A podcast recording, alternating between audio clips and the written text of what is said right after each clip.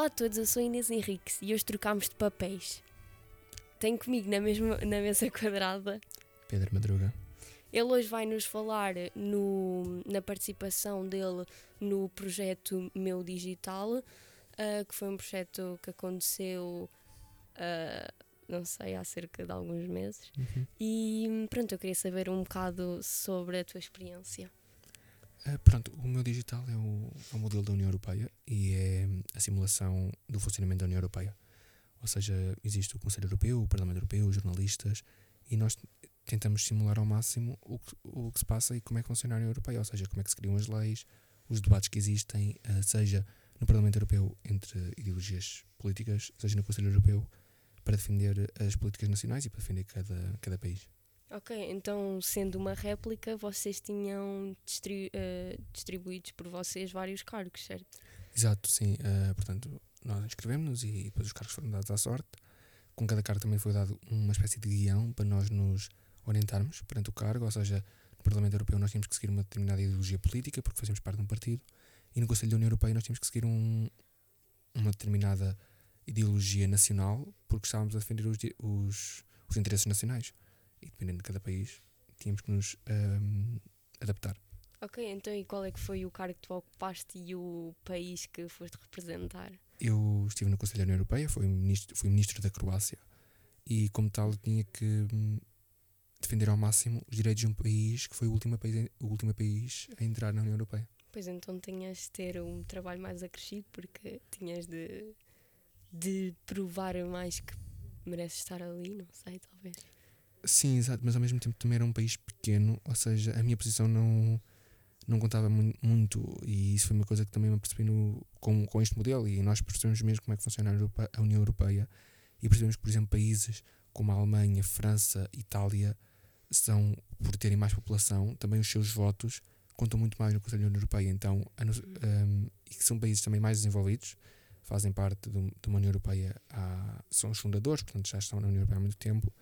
E países pequenos, mais a mais, os últimos a entrar, esses é que não têm poder nenhum, muitas vezes sujeitam-se às leis que já existem e tentamos crescer com elas. Muitos conseguem, outros ficam para trás. E tu estavas a falar de, dos, das funções que há dentro do Parlamento Europeu, que nós também não temos assim muita noção, uh, e nós fazemos parte da União Europeia, não é verdade? E uh, a União Europeia não é apenas aquilo que nós sabemos que é Bruxelas, tem muito mais uh, por dentro, como por exemplo o Parlamento Europeu, o Conselho Europeu, o Conselho da União Europeia, o Tribunal Europeu, o Banco Central Europeu e dezenas de direções gerais. Uh, e eu queria saber, queria te perguntar quais é que são as funções então destas divisões que há dentro de Bruxelas e dentro da União Europeia que nós não sabemos. Exato, ou seja, nós estamos no, somos membros da, da União Europeia e como tu disseste, um, existem várias organizações, é uma uma união muito complexa e até mesmo de gerir. É, pronto, lá está, existe o Parlamento Europeu, o Conselho Europeu, o Conselho da União Europeia, um, as direções gerais todas, o Tribunal de Contas Europeu, o Banco Central Europeu, uma data delas. E muitas vezes nós não percebemos porque é que existem tantas ou qual é a função de cada uma. Um, e portanto, começando aqui pelo Parlamento Europeu. O Parlamento Europeu é, é a voz dos cidadãos, ou seja, representa os uhum. cidadãos dos países da União Europeia e os seus deputados são eleitos pelos cidadãos.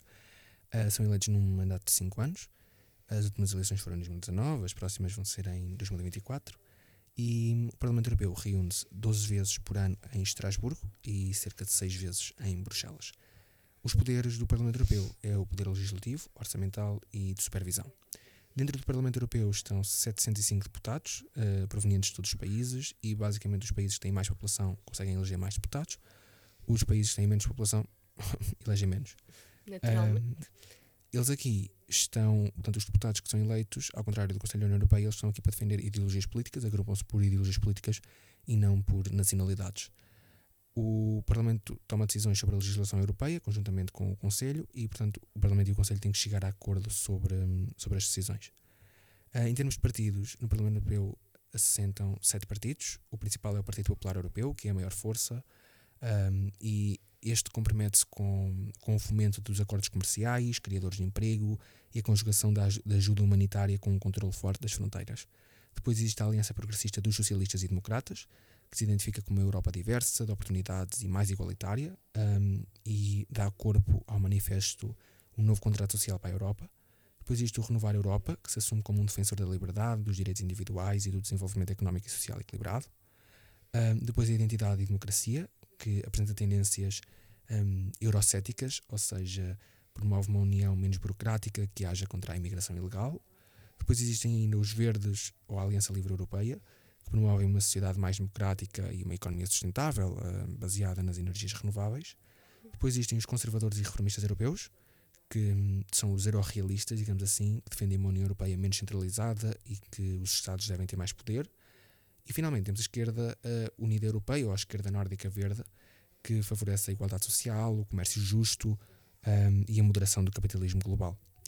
Existe ainda uma bancada uh, independente, se é que podemos dizer assim, de 29 lugares, que não tem uma posição política e pode ter, sei lá, membros como independentistas catalães ou comunistas gregos, não tem propriamente uma posição política. Depois existe o Conselho Europeu. O Conselho Europeu reúne os presidentes ou os primeiros-ministros da, da União Europeia. Um, estes reúnem-se uh, pelo menos quatro vezes por ano e estas reuniões um, são as cimeiras europeias. Estas cimeiras uh, servem para definir as principais prioridades e orientações da, da União Europeia. Depois uh, temos o Conselho da União Europeia, que foi o onde eu fiz parte, e neste momento Portugal é quem está a presidir o Conselho da União Europeia, uh, durante seis meses. E o Conselho da União Europeia representa os governos dos países da União Europeia. No Conselho, os ministros de todos os países uh, reúnem-se assunto, para, para, discutir assuntos do interesse da União Europeia. Um, e o assunto em debate determina os ministros que vão ser convidados. Ou seja, se o assunto for a poluição atmosférica, são os ministros do ambiente que se reúnem. Se o emprego for for o assunto, o assunto principal, são os ministros responsáveis pelo emprego e pelos assuntos sociais. Sem o Conselho e os ministros de todos os países da União Europeia, um, não se pode levar a cabo nenhuma ação na União Europeia. O Conselho toma decisões mediante votação por maioria e, em alguns casos, por, uh, por unanimidade. Um, então, Portugal está a assumir a presidência até esta, nesta primeira metade de 2021. Na segunda metade, vai assumir a Eslovénia. Em 2022, começamos com França e acaba com a República Checa. Em termos de votações no Conselho, que foi uma das coisas que eu, enquanto estive no, no modelo da União Europeia, uh, me apercebi, ou seja, existe uma calculadora para, para serem aprovadas, dependendo dos assuntos, uh, e tem que haver 55% dos países da União Europeia e 65% da população da União Europeia. E basicamente a calculadora que existe um, tem em conta estes, estes fatores, ou seja, mais 55% dos países e ainda 65%, porque até podes ter 55% dos países, mas não teres tanta população. E era nestes casos que, por exemplo, França, Alemanha, Itália, uh, Espanha, Polónia, uh, que se uniam e conseguiam realmente passar algumas leis. Uhum, um, okay. Cada ministro tem direito a um voto, mas depois este voto depende e está, está dependente do, do, do país. E, por exemplo, questões de, de, segurança, é necessário que todos os ministros estejam de acordo para que esteja tomada uma decisão, mas, por exemplo, outros domínios uh, basta tomar decisão por, pela aquela maioria que eu estive a falar, ou seja, 55% dos países e 65% hum, okay. da população da União Europeia. Finalmente, dentro dos órgãos, digamos assim, de execução da União Europeia, temos a Comissão Europeia, que é composta por 27 membros, um presidente e 26 comissários. Uh, o presidente é nomeado pelo Conselho Europeu e é formalmente eleito por um mandato de 5 anos. Existe um comissário por cada país da União Europeia e estes comissários são propostos pelos, pelos governos dos respectivos países. Os comissários não representam as posições nem dos seus países, nem uh, posições partidárias, ou seja, representam os interesses comuns da União Europeia e, e um domínio específico, a energia, a economia, o comércio. A Comissão Europeia propõe legislação e programas novos em prol do interesse geral da União Europeia. Antes de avançar com uma proposta, a Comissão Europeia solicita os pareceres dos Parlamentos Nacionais, dos governos, dos grupos de interesse e dos peritos e até mesmo do público em geral, ou seja, de nós europeus, que, que somos convidados às vezes a observar um, todo o processo de criação. Depois existe o Tribunal de Justiça Europeia, ou seja, interpreta o direito europeu para garantir que este é aplicado da mesma forma em todos os países da União Europeia, e dentro deste ainda existe o Tribunal de Justiça e o Tribunal Geral. As funções são, lá está, interpretar os atos legislativos, fiscalizar a legalidade dos atos das instituições da União Europeia e ainda assegurar que os Estados-membros cumprem as obrigações. Depois existe o Banco Central Europeu, que é responsável pela gestão do euro e pela condução da política económica e monetária europeia. Uh, o objetivo do, do, sistema europeu de bancos centrais é manter a estabilidade dos preços e, desta forma, apoiar o crescimento económico ou a criação de emprego. E depois existe ainda o Tribunal de Contas Europeu. Basicamente, cabe a este tribunal controlar a cobrança e a utilização dos fundos da União Europeia e ajudar a melhorar a gestão financeira da, da UE. Os seus membros exercem as suas funções com total independência no interesse geral da União Europeia, ou seja, não, não estão dependentes nem de nenhum país, nem de nenhuma organização, nem de nenhum partido, é mesmo pelos interesses comuns. Eh, estes últimos órgãos, ou seja, o Tribunal, o, Tribunal, o Banco Central e, o, e a Comissão Europeia, um, defendem exatamente os interesses comuns da, da União Europeia. Dizer também que a, Comissão, a Presidente da Comissão Europeia é Ursula von der Leyen, que é a primeira mulher a presidir esta Comissão. Girl Power. ok, muito obrigada por nos dar a conhecer, por, no, por nos dares a conhecer todas estas informações que provavelmente muitos de nós não sabiam nem, nem se iriam estar a debruçar agora sobre o assunto. E este sendo um podcast que dá para toda a gente, uh, também está livre para toda a gente aprender. Uh, esta foi a segunda parte dedicada ao Dia da Europa. Temos uh, já uma primeira parte que saiu e há de sair também uma terceira parte. Por isso, pronto, obrigada por terem ouvido e vão ouvir a primeira e certamente vão ouvir também a terceira. Obrigado. Tchau.